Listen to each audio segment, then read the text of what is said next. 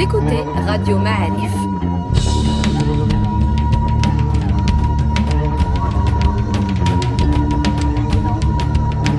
Le podcast Histoire.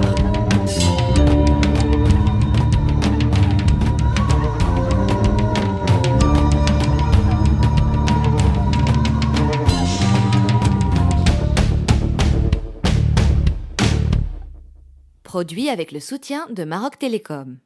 Bienvenue les amis dans un nouveau podcast Histoire de Radio Ma'arif. Nous sommes très heureux encore une fois de vous retrouver et nous allons évoquer ensemble un destin, une histoire, un parcours personnel. C'est quelque chose parfois qui aide à comprendre euh, la grande histoire, la petite histoire, c'est-à-dire les, les, les, destins. Voilà, et on a décidé aujourd'hui d'inviter Simstafa Kadeli pour nous parler de quelqu'un qui a commencé par s'appeler Mohamed Ben Abdjlil. C'est bien ça Absolument, fils de l'adjoint du pacha de la ville de Fès. Quelle année est né Mohamed Ben Abdjlil? Moi, je crois au début du siècle. À peu près 1905, entre 1905 et 1910. j'ai pas, euh... pas, révisé hein, pour, euh, pour ce podcast, mais c'est pas là l'essentiel. D'accord. L'essentiel, c'est que ce jeune Mohamed Ben Abdjlil accompagne son papa à la Mecque. Oui, de jeune. Et, donc, il devient il le... Mohamed Ben Abdjlil. Voilà, un âge, un âge, très jeune, à peu près vers 14-16 ans.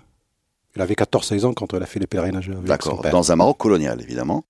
Oui, pendant la Première Guerre mondiale, ça n'ouvre pas ce dossier-là parce que c'est un autre sujet immense. Pendant la Première Guerre mondiale, les Ottomans contrôlaient encore le Hijaz hein, et pour faire du marketing, notre ami Léoté avec Paris euh, décide de relancer le pèlerinage soi-disant, ce prétexte pour euh, ne pas couper les musulmans de leurs euh, pratiques dites religieuses. Et on a ouvert la voie du pèlerinage, non pas pour le pèlerinage, mais bien sûr pour euh, appuyer la révolte arabe contre les, les, les Ottomans. C'est comme ça qu'on a envoyé euh, des notables hein, du Maroc, d'Algérie, de Tunisie. Ça, c'est de la politique de la Première Guerre mondiale. Et c'est dans ce contexte que le notable, le père de Ben Abdjlil, euh, va partir et il amène son fils. Nous sommes en 1916. Voilà, donc Mohamed Ben Abdjlil, le fils. Ouais. Voilà, qui devient Hajj. Ouais. Voilà. Et qu'est-ce qui va se passer?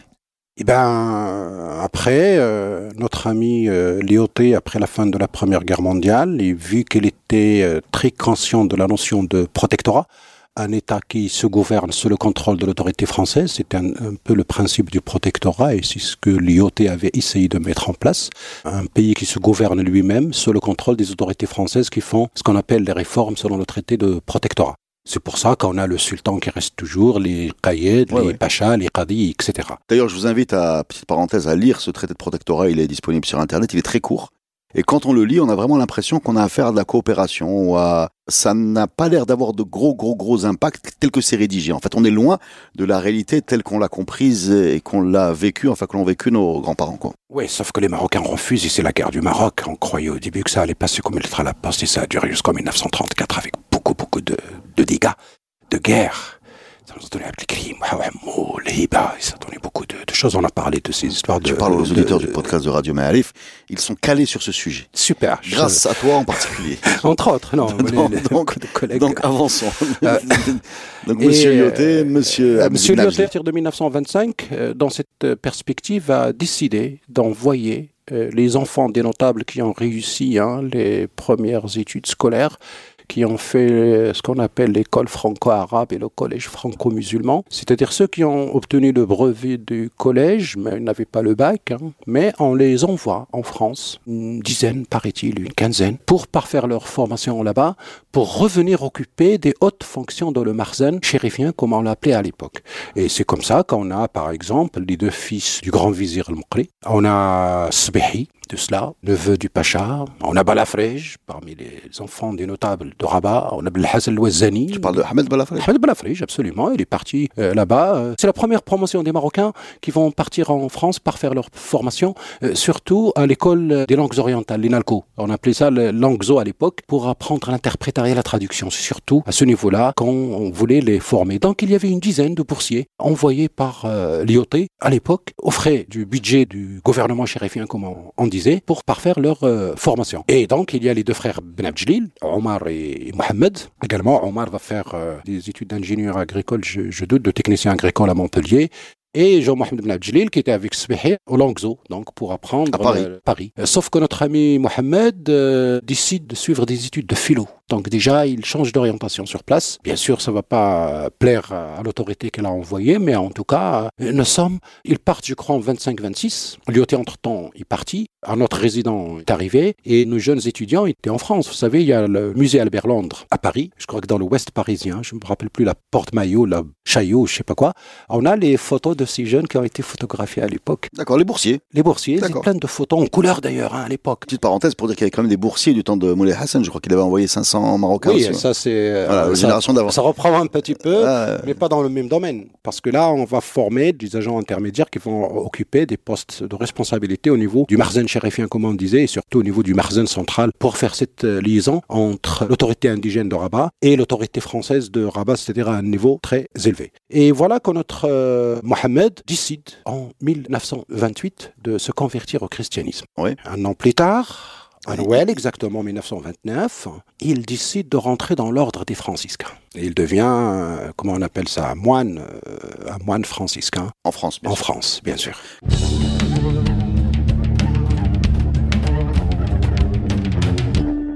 Que la réaction de la famille, j'imagine, dure. Bah, on peut imaginer aujourd'hui n'importe quel fils-fille de notable marocain d'aujourd'hui, de, de personnalité, de personnalité, non, quelqu'un de connu surtout, mon un enfant du peuple, il y a des gens qui se convertissent tous les jours, euh, paraît-il, hein. mais un enfant de notable, il surtout se pavaner sur les plateaux de télé, comme on dit aujourd'hui, se pavaner de revendiquer euh, son acte. Quelle serait, je veux dire, la réaction de son papa, de sa maman, surtout quand il est dans une position membre du gouvernement, membre du Parlement, ou membre d'un parti conservateur, au fondamental etc., et qui décide de changer sa, sa, sa, conviction. Comment la rue marocaine aujourd'hui euh, pourrait euh, percevoir un, un, un, un, tel acte?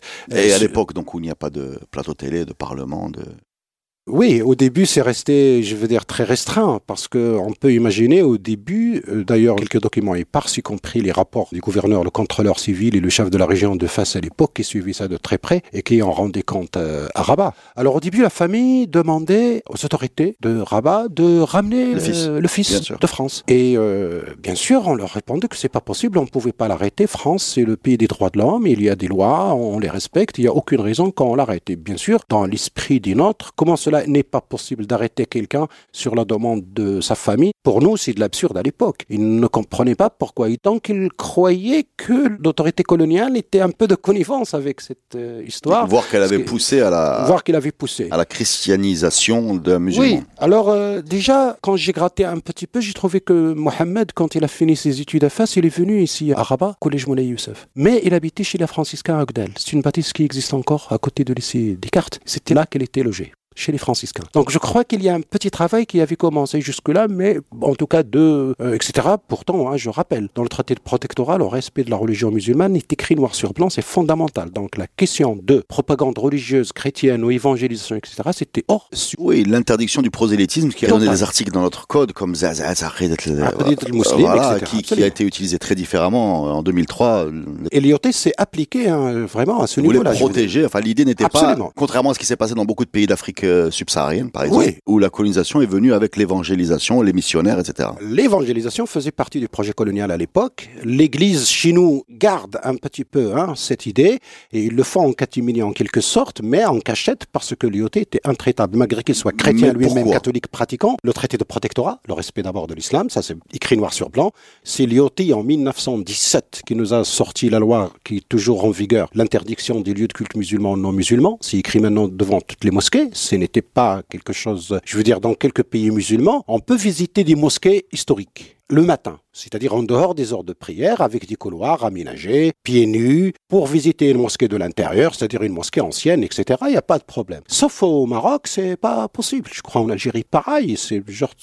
Mais chez nous, c'est un Hassan de visitable, non? Oui, mais pas le côté salle de prière. D'accord. Pas la salle de prière. Mais les salles de prière ailleurs, je veux dire, c'est visitable le matin, pas de problème. Donc quel rapport entre cette interdiction bah, et l'IOT? C'est l'IOT parce que l'IOT avait peur que les soldats, surtout dans l'ivresse, fasse des bêtises en rentrant dans les mosquées ivres. Et je crois que c'est arrivé, c'est pour ça qu'elle a légiféré. D'accord. Que je crois que c'est une forme de respect vis-à-vis de non, la non, culture non, marocaine suite à des incidents. Voilà, où c'était plutôt un maintien de l'ordre. Donc, oui, oui. on est dans le maintien de l'ordre. Des soldats ivres qui rentrent dans les mosquées, je crois que c'est arrivé, c'est pour ça qu'il a légiféré là-dessus. Et c'est devenu écrit noir sur blanc. Et surtout que les gardiens des mosquées doivent faire attention de ne pas du tout laisser les non-musulmans rentrer dans les mosquées. Mais je répète, c'est en 1907. Nous sommes en pleine Première Guerre mondiale. Ça rentre de ce qu'on appelle la politique musulmane de l'IOT au Maroc. Maroc. Donc revenons à 1929. Mohamed Ben Abdjelil devient moine franciscain. Et il devient Jean Mohamed. Il se fait baptiser Jean Mohamed Ben Abdel Jalil. Hajj. Alors, oui, Le ah Hajj. Hajj. Le Hajj Jean Mohamed Ben Abdel Jalil. Euh, Moine franciscain. C'était une bande La famille est, est notable, est notable, la famille est... très riche. Mais oui, mais la famille est surtout effondrée, j'imagine. Euh, je dirais oui, euh, d'après les documents qu'on a sous la main, et surtout, je dis, vous imaginez même, même, même aujourd'hui, parce que vous savez, nous, les Marocains, les Maghrébins en général, jusqu'en Tunisie, peut-être même jusqu'en Libye, qu'un Marocain soit chrétien, on n'accepte toujours pas. On a Oui, du mal. On dit Marocain de confession juive, ça passe, normal. Mais Marocain chrétien, ça passe Parce que le. Marocain juif est Marocain qui a toujours été juif. Donc on accepte, un Marocain chrétien, fatalement, a, fait un choix de renier sa religion de base. Et donc la communauté le prend comme une trahison, une perversion, contrairement à celui qui est né dans la tradition euh, juive et que donc on accepte comme étant euh, Tout à fait. voilà, membre de notre communauté. Il y a voilà. des gènes de l'histoire qui remontent aussi parce que la chrétienté est liée à l'envahisseur étranger depuis la Reconquista.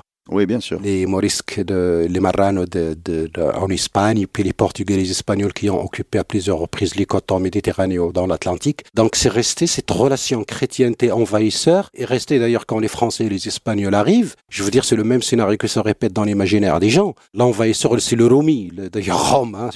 Regardez là comment la mémoire linguistique garde des termes qui renvoient à une période très lointaine et comment cette reproduction sémantique de cet ennemi qui vient d'ailleurs et qui est en même temps envahisseur et dont l'objectif est de nous convertir de force. Donc il y a une multitude de combinaisons d'ailleurs avec le temps colonial, Abdelkrim Khattabi par exemple et, d'autres, hein, quand dans la galvanisation des tribus, etc. Ils évoquaient beaucoup cette histoire de Reconquista et ils parlaient de la continuité de la Reconquista et qu'ils allaient non seulement occuper la terre, mais aussi ils vont nous convertir tous de force. Donc cette question de combat pour l'intégrité du pays un élément fondamental couplé à l'intégrité religieuse. Et donc du coup, euh, je veux dire, la mémoire, elle est, elle est D'accord. là. Donc pour que ce monsieur fasse ce qu'il a fait, pour euh, sa- la petite famille au début, Hein, c'est resté restreint parce que son père fait des pieds et des mains pour le récupérer, sans résultat. Y compris en envoyant notre ami Abdeltif Sbihi, fondateur du Dahir Berber, et le frère de Jean Mohamed, qui s'appelle Omar Ben Abdjelil, qui est une figure du parti de l'Istiqlal, du nationalisme marocain, et qui est devenu ministre de l'Agriculture euh, après l'indépendance. Ils ont essayé de le convaincre, ils sont allés le voir à Paris, sans résultat, ils reviennent euh, bredouilles, et nous sommes entre 1928 et 1929. Dès que notre ami décide de rentrer dans le monastère, notre ami était irrécupérable. Et c'est là que son père organise les funérailles symboliques pour enterrer son fils. Ah, donc il a organisé des funérailles. Symbolique, ouais. A- C'est là que l'histoire se révèle le grand jour dans la ville de Fès. Donc tu as évoqué rapidement le Dahil Berber et peut-être que le destin individuel de cet homme, son choix personnel, va avoir des conséquences politiques. Beaucoup. Surtout que parmi les choses génériques qu'on nous a enseignées, en tout cas, ou bien ce qu'on trouve dans certains écrits quand on dit le dahir de l'évangélisation, vous savez, quand les jeunes hommes de Saleh, Sbehi, ses amis sont allés voir l'imam en lui disant que hein, la France veut évangéliser, ça a fait tilt dans la tête de tout le monde vu l'histoire de Jean. C'est-à-dire, ça y est, maintenant, de Jean, on va passer à tout le monde, sauf que là, ça devient, hein, les berbères vont être évangélisés. Donc, euh, la sauce a pris, notre imam a récité la fameuse latif, et une sorte de calamité qui allait s'abattre sur euh, le Maroc, parce que cette histoire d'évangélisation est liée à cela. Mais si on veut euh, reprendre un petit peu le film, il ne faut pas oublier que les notables marocains, l'élite marocaine, qui a conduit le Maroc à sa faillite en 1912, et peut-être même le processus bien avant euh, 1912, a adhéré complètement à l'IOT. Toute l'élite marocaine, les protégés, ceux qui avaient été protégés par les puissances européennes, ceux qui avaient demandé la protection des pays européens avant le protectorat, depuis le temps de Hassan Ier, hein, l'élite marocaine a commencé à demander la protection des pays étrangers pour des multiples raisons. Mais en tout cas, c'est un phénomène qui mérite réflexion. Mais pourquoi notre élite à l'époque demandait protection aux puissances étrangères comme s'ils ne faisaient pas confiance à notre système de gouvernance qui était un petit peu aléatoire dans son système de fonctionnement et surtout dans le système d'imposition. Être protégé, c'est ne plus être soumis à la loi du Marzen ou à la loi euh, marocaine. Et les puissances étrangères ont ouvert une brèche dans la souveraineté marocaine parce qu'il y avait des Marocains qui habitaient au Maroc. Et donc le sultan ne peut pas du tout ni juger ni leur adresser la parole, y compris quand ils faisaient des crimes. C'est le tribunal du consulat qui euh, les jugeait et bien sûr les consulats leur donnaient beaucoup raison. Donc, vous voyez, de confession juive, de confession musulmane. Hein, je veux dire, quand on dit l'élite, c'est les riches euh, qui y habitaient sur la côte ou à l'intérieur, y compris les caïds, les pachas, etc. Chacun cherchait euh, protection. C'est une sorte de double passeport avant l'heure. Double passeport avant l'heure, absolument. Avec le protectorat, toute cette élite, c'est notable. nous avons des documents, hein, nous avons des documents où l'IOT les invitait à l'aider à faire une sorte de propagande sur tous les gens qui avaient visité la France auparavant et à qui il demandait de faire des conférences. Ils appelaient ça le Moussamarat. Nous avons par exemple le cas de Abdullah al-Fassi, l'oncle de Allal, était l'un des meilleurs supports de l'IOT à Fès. Il y a un livre euh, publié par l'un des petits-fils qui nous parle un petit peu de ce rôle, de ce genre de Moussamarat, des conférences pour parler de la grandeur de la France pour parler de la bonté de la France, du développement de la France, et donc pour convaincre l'élite, euh, surtout, à adhérer à ce système de protectorat.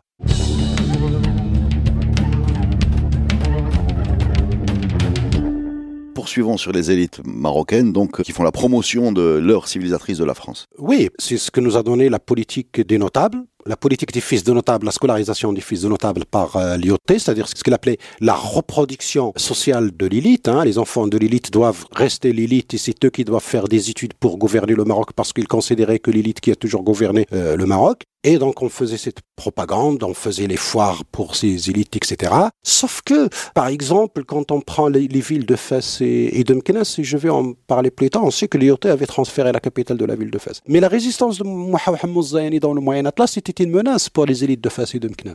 Donc, 1921, Mohamed meurt en fin mars 1921. C'est un mois, euh, au mois de juillet 1921, Mohamed Ben Abdelkrim qui, qui apparaît euh, au nord. Mais jusque-là, ça va. On s'est débarrassé de Moha, les gens étaient contents. Et puis finalement, voilà un qui apparaît, sauf qu'il devient dangereux à partir de 1924. Et quand surtout il avait commencé à menacer Fès, comme on disait, les élites commencer à sentir un petit peu une sorte de, de pression et de danger, parce que je crois, et c'est une hypothèse, parce que j'ai mesuré cela par le nombre d'inscrits dans les écoles. Vous savez, en 1924, 25, 26, le nombre d'inscrits à l'école a fortement chuté au Maroc. Parce que les gens avaient peur de la réussite de Ben Abdelkrim et peut-être avaient peur d'une sorte de revanche de sa part, ce que je ne pensais pas. Mais en tout cas, en constatant les chiffres, la chute des chiffres des enfants inscrits à l'école, je me suis dit que peut-être là est un indice très fort parce que en 1927, la courbe monte d'une manière extraordinaire. du coup, ça, ça, ça cela. Alors, notre loyauté est partie en 1925, la guerre du Rif se termine en 1926, sauf que en 1927, à la fin de 1927, novembre, Moulay Youssef meurt. Son plus jeune fils, Mohamed, devient sultan à la place de ses deux frères aînés. Au fait, on a beaucoup raconté pourquoi, le comment, là, là, etc., parce qu'on est le jeune pour le manipuler, etc. Non, non, c'est absolument pas cela. Les deux aînés étaient malades. Un épileptique, je crois que c'est Moulay Idriss, et le second, je ne sais plus quel problème lui, avait-on trouvé. De santé. De santé, absolument. Et c'est pour cela qu'on avait pris le plus jeune tout simplement. Parce que Moulay Youssef lui-même, je veux dire, aîné, mûr, quand il a pris le pouvoir en 1912, je veux dire, il signait tout ce qu'il leur demandait, les mains liées, il n'avait pas le choix, parce que la question de la déposition était entre leurs mains, et surtout, il était en position de faiblesse. Le sultan, à l'époque, il avait les mains et les pieds liés, comme on disait, il ne faisait que valider les décisions qu'on lui faisait prendre. Mais en tout cas, il ne prenait pas la décision, il, il, signait. Donc, avec la mort de Moulay Youssef en novembre 1926 et l'arrivée de Mohamed Ben Youssef, il y a quelque chose quand même de très important à signaler dans l'histoire du Maroc, c'est le changement du staff du Marzen, complet. À commencer par le tonton maternel de Jean-Mohamed Ben Abdjelil qui s'appelle le Bacha Ababou, qui était le chambellan de Moulay Youssef. Vous savez, je trouvais un détail, on l'a enfermé quand on a voulu euh, introniser Mohamed Ben Youssef, il n'était pas d'accord, on l'avait enfermé. Et donc, quand on a intronisé Mohamed Ben Youssef, on l'a euh, éjecté du, euh, du Marzen. Ça a impacté beaucoup également les notables et surtout le réseau qui était à l'intérieur du Marzen et qui a été éjecté et remplacé par un nouveau staff en cette année. Donc, Quand tu dis on a éjecté, on a remplacé. C'est le protectorat, c'est les autorités françaises. Je veux dire, on parle des autorités françaises qui avaient la haute main sur l'organisation de tout. D'ailleurs, euh, il y, a, beaucoup de détails, hein, il y a beaucoup de détails, mais je signale euh, les plus importants, c'est le tonton maternel de Mohamed Ben Abdjelil et son réseau qui sont éjectés du Marzen. Il est de Fès, Bacha Ababou. Une année après, notre Mohamed qui devient Jean et qui se convertit, grand malheur dans la famille, deuxième malheur. On essaie de le récupérer, on essaie de faire les pieds et les mains, on lui envoie des délégations, on essaie de convaincre les autorités du protectorat de le récupérer sans succès. Et quand il décide le 24 décembre 1929 de se convertir non seulement au christianisme, mais de devenir moine chez les franciscains, donc le vœu de chasteté, hein, euh, surtout, je crois que la catastrophe était euh, complète. Nous sommes à une année de, 1900, de 1930. Euh, nous avons ici les notables qui ont fait confiance au protectorat, l'élite marocaine qui a conduit le Maroc à son désastre et qui a fait confiance au protectorat, mais là ils sentent comme une sorte de trahison trahison d'abord et menace sur ses intérêts. C'est comme ça qu'on fait ce qu'on appelle la grande analyse pour comprendre peut-être les suites qu'on va avoir à partir de 1930 et comment ces notables et leurs fils qui ont fait des études, euh, Sbehi, Omar Ben Abdelil, Belhassan El-Wazani, Ahmed Balafrej, vont émerger à partir de 1930 pour prendre le relais. Une nouvelle génération qui a appris un peu de droit, un peu de langue étrangère, surtout la langue française, se connecter un petit peu aux socialistes français et à la gauche française va commencer une nouvelle étape dans l'histoire du Maroc. Mais à mon avis, tous ces étaient imprégnés par ces événements qui ont eu lieu, surtout cette histoire d'évangélisation. Curieusement, les mémoires hein, que j'ai lues, personne n'aborde cela. On ne parle pas de Mohamed Ben On n'en parle pas du tout. On l'esquive. On essaie de l'oublier. Et c'est très curieux parce que quand même, c'est un événement capital.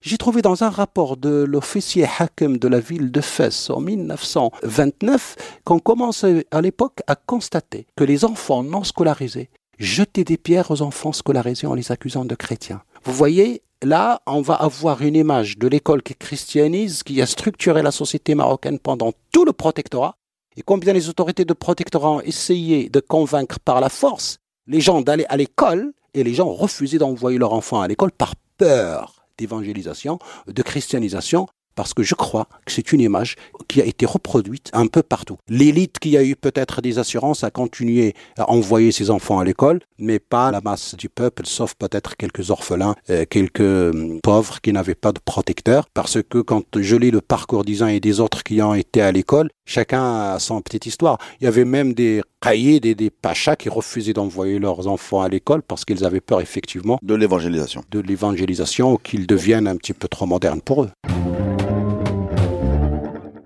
Donc l'histoire de ce Jean Mohamed Ben Abdelil est pas seulement anecdotique, c'est pas seulement un choix personnel et un, parcours individuel, c'est aussi quelque chose qui a marqué la société marocaine de l'époque et qui a eu des conséquences politiques. Utilisation du Daïl Berber pour euh, Soi-disant l'évangélisation. Soi-disant l'évangélisation, des problèmes scolaires, une méfiance des élites qui a l'impression de perdre son identité, se voit menacée dans, dans, vraiment ce qu'elle a de plus... Euh, Donc il, commence à défendre ses intérêts. Voilà, commence à défendre ses intérêts. Mais quelle est la suite de ce parcours de Jean-Mohamed Ibn Abjli Il est extraordinaire. Il est extraordinaire parce que, ayant étudié à la Qarawiyyin, ayant fait son pèlerinage, il connaissait bien la langue arabe, il connaissait bien les choses religieuses. Et ben, musulman. Le, le, musulman. Connaissant bien l'islam, voilà. Le, pauvre, en, adhérant à la chrétienté, il se trouve toujours dans la langue arabe et de l'islam parce que tout de suite, il devient enseignant à l'Institut catholique de Paris, à l'Institut catholique de Lyon, qui dépend de l'Église. Et il enseigne l'arabe et l'islam, je veux dire, au, staff de l'Église catholique, les gens qui faisaient de la théologie pour devenir des moines, etc. Parce que c'est des instituts de formation, des moines et des gradés. Les moines prennent des cours d'islam. Oui, bah, on, essayait de comprendre l'islam, on écrivait beaucoup sur l'islam. Vous savez ce qu'on appelle les orientalistes, les gens qui ont essayé de comprendre cette religion qui était la religion ennemie à travers l'histoire, et maintenant la majorité des populations sont sous domination. Il fallait comprendre ce qu'ils appelaient l'âme musulmane. On a créé même quelque chose. L'âme musulmane. L'âme musulmane. On a créé. C'est assez étonnant, excuse-moi de te couper, quand tu lis la, la, littérature coloniale, les romans qui sont, il y a beaucoup de romans un peu d'aventure qui sont placés dans le Maroc du début du siècle dernier. C'est drôle parce que dès qu'ils comprennent pas quelque chose, c'est l'islam. Absolument. C'est très drôle en fait. On a même inventé la sociologie, une chaire de sociologie musulmane au Collège de France 1911. Oui, c'est extraordinaire parce que peu de choses euh, réunissent les musulmans du monde. Enfin, à part, euh, enfin, on peut, peut pas réduire euh, un Indonésien, un Marocain et un eh Sénégalais sous le même comportement. En tout cas, c'est difficile. Notre ami sociologue des protectorats conseiller des affaires indigènes, Robert Montagne, a créé à Paris en 1936 le CHIAM, Centre de hautes études et d'administration musulmane. C'est-à-dire tous les contrôleurs civils et officiers des affaires indigènes qui travaillaient dans les possessions musulmanes, c'est-à-dire qui allaient de la Thaïlande jusqu'en Côte d'Ivoire, euh, l'Algérie, Maroc, Tunisie, bien sûr, l'Afrique de l'Ouest, une partie de l'Afrique tropicale, le Tchad, euh, euh, le Mali, le, le, Cameroun, etc. Pour monter dans les grades et dans la hiérarchie administrative, ils allaient passer un cursus scolaire d'une année scolaire là-bas à Paris et obtenir un diplôme pour devenir des hauts fonctionnaires de l'administration musulmane, comme ils appelaient cela. C'est-à-dire, ça a intrigué énormément, donc il fallait faire beaucoup d'études. Il fallait faire des efforts pour, bah, pour maîtriser.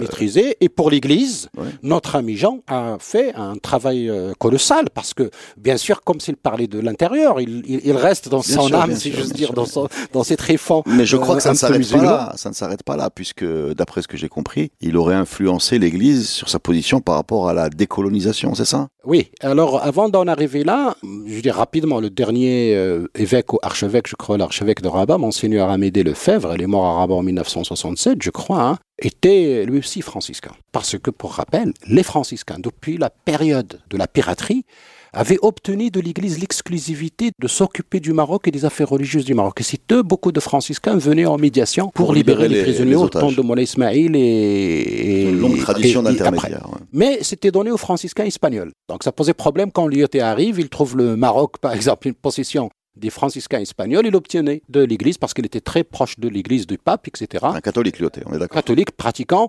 Et donc, il l'a obtenu que ce soit les franciscains français, mais pas les espagnols en zone euh, française, qui transfert interne. De, compétences. Et les franciscains, ils avaient leur philosophie, leur politique, etc. Donc, ils tenaient l'église au Maroc, depuis la grande église, la cathédrale de Rabat, jusqu'au petit poste chez ce qu'on appelle les trucs les, les, les, qui allaient avec les soldats. Hein, vous savez, dans les casernes euh, françaises, malgré ce qu'on appelle la laïcité, etc., il y avait toujours un prêtre de l'armée. Prêtre de. L'église affectée. Du coup, c'était au moment des, quand les prêtres allaient faire leur service militaire, ils étaient affectés à cela, et donc, malgré ce qu'on appelle la laïcité, etc., la pratique religieuse de la chrétienté continue à être pratiquée dans les différents échelons. Il n'y avait pas de problème et il n'y avait pas de contradiction puisqu'il s'occupait que des choses de la religion. Parce que l'armée euh, intègre la mort et quand la mort rôde, la laïcité recule en général. Oui, en tout cas pour les cérémoniales, à quoi ça sert euh, Non, c'est la fameuse phrase de je ne sais quel comique qui disait le concept d'athéisme est séduisant jusqu'au début des turbulences dans l'avion. c'est là que Dieu apparaît. Voilà, c'est là que d'un seul tout le monde devint. Ah, tout, le monde, tout, le monde, se raccroche. Absolument. Et euh, voilà, donc cette histoire de franciscain, quand même, elle est très intéressante. Hein. Je veux dire, on a heureusement des chercheurs comme Sujam Abeyda, qui avait fait avec Vincent Ferroldi un excellent livre sur cette présence euh, chrétienne. Et euh, donc, dans les années 20, surtout après le départ de l'IOT, l'Église commence à sortir un petit peu ses griffes. Il crée un journal, le Maroc catholique. En principe, c'est pour garder contact avec la communauté catholique française hein, dans le Maroc. Mais il commence un petit peu à euh, grignoter, euh, surtout qu'en Algérie, qui faisait partie de la France, mais où la loi de 1905 n'était pas appliquée. Vous savez, dans la loi de la séparation de l'Église et de l'État en France, il y a un article qui spécifie que cette loi n'est pas appliquée en Algérie. Donc l'Église continue à être très euh, présente dans le projet colonial français en Algérie et elle avait une démarche très très très offensive, y compris pour ces histoires d'évangélisation, la création en Algérie, en Algérie création d'orphelinats et on a eu beaucoup de fonctionnaires algériens qui étaient convertis en Algérie, qui sont venus au Maroc travailler comme instit, traducteur, interprète, etc., etc. Alors, des Algériens chrétiens. Des Algériens chrétiens qui étaient convertis en Algérie, très peu, hein. mais en tout cas, ils étaient présents. D'ailleurs, les Marocains les regardaient d'une manière bizarroïde, mais bon, ils étaient deuxième Francis, comme on disait, ils avaient un statut un petit peu supérieur, des fonctionnaires. Bien sûr, les gens ne pouvaient pas leur parler en mal, etc. D'ailleurs, pour l'histoire, en 1930, quand l'association des ulama d'Algérie a été créée, la première des choses qu'ils demandent, c'est l'application de la loi de 1905 de la séparation l'Église de l'État en Algérie. Quoi? Les ulama musulmans en Algérie demandent l'application de la loi de la séparation de l'Église et de l'État? Oui. Pourquoi? C'est très simple. L'Église continue à avoir les fonds de l'État parce que l'Église faisait partie du projet colonial, en tout cas l'Église jouait un bon rôle pour le projet colonial, mais la mosquée n'avait plus des habous en Algérie. On avait saisi les biens de la mosquée, donc la mosquée est devenue pauvre, le culte musulman est devenu pauvre, les cotisations des gens ne suffisaient pas, et les ulama, pour stopper l'offensive énorme de l'Église, surtout dans la création des orphelinats, ne demander que l'application de cette loi, c'est-à-dire que l'Église au moins devienne euh, une sorte d'institution non euh, financée par le gouverneur français de l'Algérie. Pour mettre chaque chose dans son contexte, comment les ulama d'Algérie, Ben Badis avec euh, d'autres, quand ils ont créé... Vous savez, cette année de 1930, elle est immense. Elle correspond aussi au centenaire de la colonisation de l'Algérie. Beaucoup de festivités. Le congrès eucharistique ou je sais pas quoi à Carthage. L'église qui décide de faire un congrès à Carthage, 1930. Tac, vous avez l'histoire du Dahir dit Berber. Et ça, c'est au lendemain de la conversion de notre Jean. Donc, entre la Tunisie, l'Algérie et le Maroc, on sent comme une sorte d'offensive de l'Église dans les trois positions le Coran passait par la presse, etc. à l'époque, et du coup, les gens se posaient beaucoup de questions. Donc, c'est là que les franciscains et l'Église, d'une manière générale, commencent à foncer au Maroc après le départ de l'IOT. Ils créent un journal, le Maroc catholique, et ils commencent à rêver de pionniers comme Charles de Foucault, hein, notre Charles de Foucault qui est allé chez les Touaregs dans le Hogar pour euh, évangéliser soi-disant les Touaregs qui ne connaissent pas l'arabe, et donc c'est très facile à retourner. Et du coup, il a eu son, euh, comment dirais-je, son, son résultat résultat auquel il ne s'attendait pas, c'est qu'il a été tué en pleine guerre mondiale 1916 par les Touaregs et d'ailleurs ça correspond à une révolte des Touaregs dans la région de Tamanrasset où il était installé. Donc, euh, vous voyez, là, on a un ensemble, comment dirais-je, de mythes, d'images génériques, etc. Et chez nous, il y a les adeptes de Charles de Foucault qui commencent à se disséminer un peu à la campagne au Maroc, dans les plaines, aux côtés des colons. On commence à toucher les indigènes, on fait des orphelinats pour récupérer les enfants illégitimes, les fameux Oulad al-Haram dont on ne veut pas nous eh ben, eux, ils les récupéraient et du coup, ils essayaient un petit peu de tirer quelques enfants qui allaient grandir et dans l'espoir d'en faire des bons chrétiens. Nous avons pas très concluant finalement avec le recul. Oui. Pourquoi j'ai raconté tout cela? Parce que après la deuxième guerre mondiale, notre euh, Jean Mohamed euh, Amédée Lefebvre, pour euh, un petit peu réconcilier, peut-être peut-être Jean Mohamed Ben Abdil a joué un rôle pour changer un petit peu l'image de cette chrétienté offensive vis-à-vis des musulmans et pour apaiser les tensions. Il demande à une autre congrégation de l'Église de venir s'installer à Toumliline à côté d'Azro qui s'appelle les Dominicains. Moins offensifs, ils n'ont pas de la même méthode que les, franciscains. les, franciscains. certes, ils étaient dans le recueillement et donc là, on a eu le couvent de Toumliline sur lequel un ami a fait un excellent film. Ils sont restés là-bas, je crois, jusqu'en 67-68. Ils, les Dominicains. Ils, ont les Dominicains, absolument. Euh, donc, euh, du coup, pour euh, changer, cette image agressive ou offensive des euh, franciscains. Et pourtant, je dis, hein, le Maroc, c'est un terrain des franciscains par euh, excellence. Alors, Amédée Lefebvre, euh, quand la crise marocaine s'installe, il refuse de reconnaître ce qu'ont fait les autorités de protectorat quand ils ont décidé d'exiler Mohamed Ben Youssef, Mohamed V et le remplacer. Il un opposant.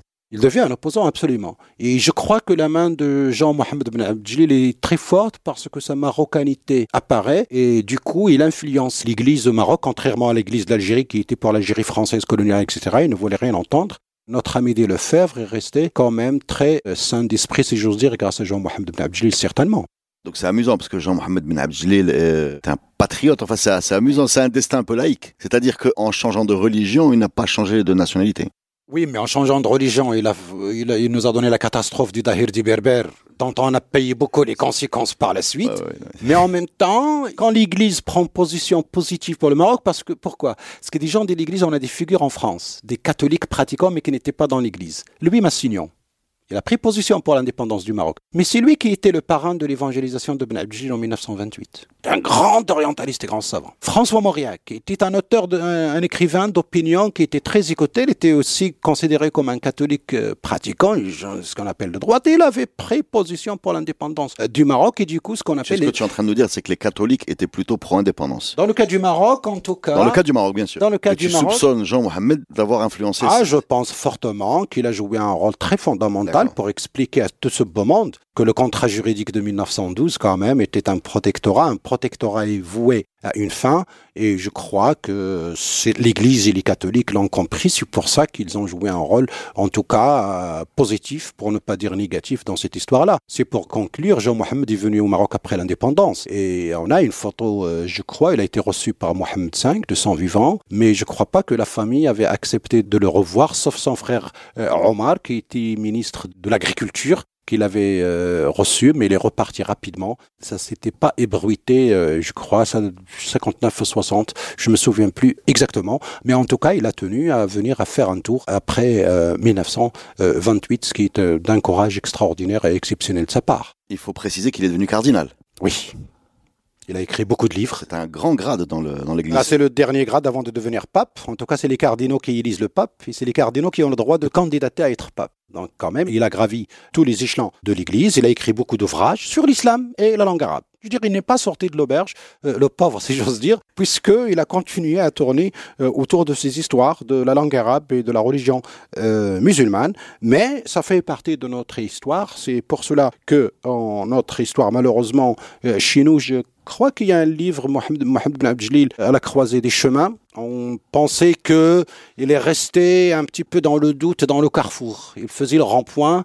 Il savait pas trop s'il était devenu totalement chrétien ou il était encore un peu musulman. Ah, s'il était cardinal, il était chrétien. Oui, mais bon. Il faut, rester sérieux, là. Ben, quand on est à la croisée des chemins, on veut passer un message, mais c'est pas le bon message, à mon avis. En tout cas, c'est un personnage de notre histoire. Malheureusement, on n'en parle pas. Il faut qu'il soit partie prenante de notre euh, mémoire euh, collective parce qu'il a participé à sa manière à l'histoire de ce pays d'une manière négative au début d'une manière positive à la fin, mais en tout cas, ça reste un Marocain. Voilà, vous savez euh, beaucoup de choses aujourd'hui grâce à Mustafa Al-Qadeli sur le parcours étonnant de Hajj enfin le cardinal Hajj Mohamed Ben Abdelil. C'est, étonnant à dire, hein, ça.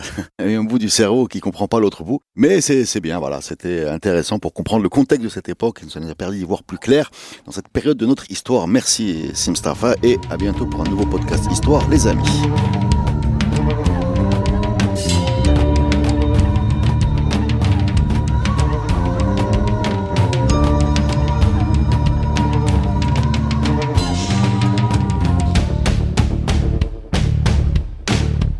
Podcast est produit avec le soutien de Maroc Télécom. Maroc Télécom, un monde nouveau vous appelle.